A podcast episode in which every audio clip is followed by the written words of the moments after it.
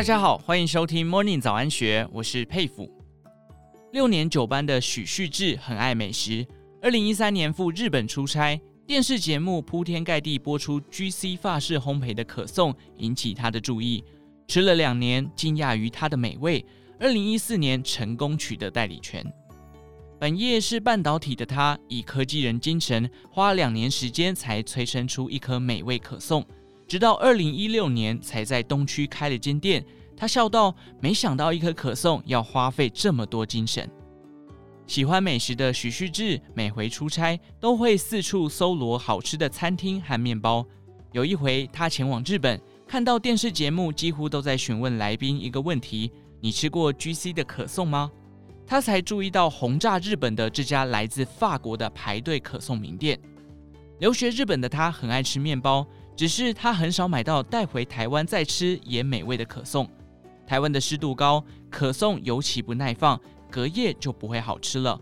但 GC 的可颂让他相当惊艳，隔天烤过又脆又酥，不会出油也不会塌掉，美味依旧。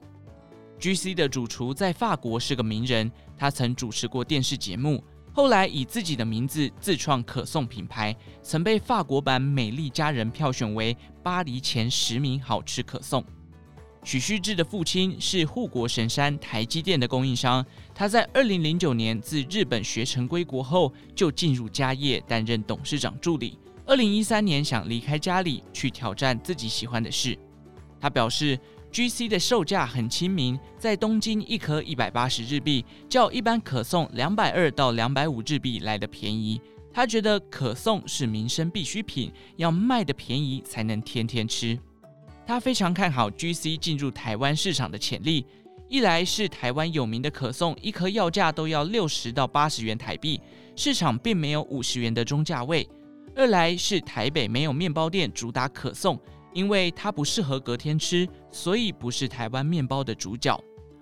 他笑道：“只要能把它做好，应该有机会。”但是没想到取得代理权之路如此不顺遂。二零一四年，写封文情并茂的信到法国，主厨认为他的本业是半导体，没有餐饮相关经验，便拒绝了。不过许旭志不气馁，他亲自飞到巴黎，花了三天，终于见到主厨，并且成功说服了他。就在和法国总公司签完合约后，父亲却要求他回去协助家业，于是只好委托刚生完第一胎的老婆郑雅薰协助店面营运，而开店筹备、中央厨房仍由他来掌舵。许须志说明。可颂的制作环境相当严苛，要在十六到十八度的室温环境。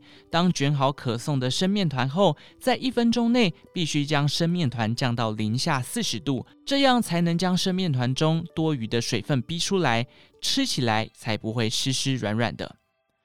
急速冷冻十五到二十分钟后取出。将生面团放在负二十度的冷冻室里存放，要烤给客人吃之前，将它进入发酵箱，长大到一点五倍大，才能拿去烘烤。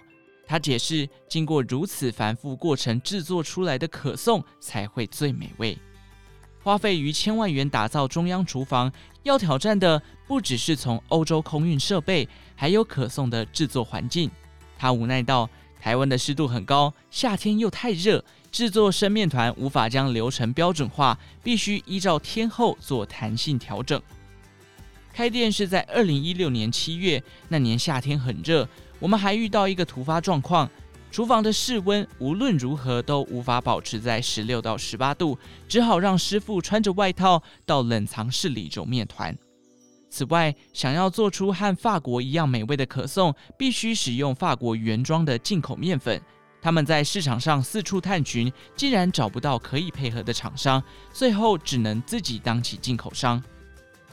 郑雅勋说明，从法国进口的面粉成本是坊间的两倍，为了保存面粉，还盖了一间温控仓库，等于是将半导体的专业用来经营面包坊。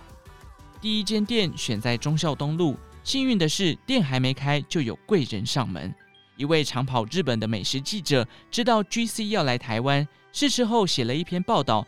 开店第一天早上六点多，店门外就大排长龙了。那段时间，每天光是原味可颂一个品相就可以卖到一千五百个。台湾销售的好成绩惊动到了法国，没有人相信一天可以卖这么多可颂。这个记录直到二零一八年香港开幕才被打破。排队盛况维持一年，最旺的时候单店月营收可达五百至六百万元。后来 GC 受邀进军板桥大圆柏，经营三年后合约到期就结束营业。二零一八年十一月，在松山火车站旁的冤屋开店，却是个不成功的展店。亏损达千万元，一年后就收摊了。二零一八年十二月进驻机场，受惠于旅客早餐需求，在机场摆了两个花车，生意很好，却因为新冠疫情爆发，目前暂停营业。二零二二年二月七日，GC 新竹店开幕，郑雅勋说，这间店离竹科很近，加上在住宅区，消费力高，生意很好。早上十一点开门，营业到七点半。但是通常在四点左右就卖完了。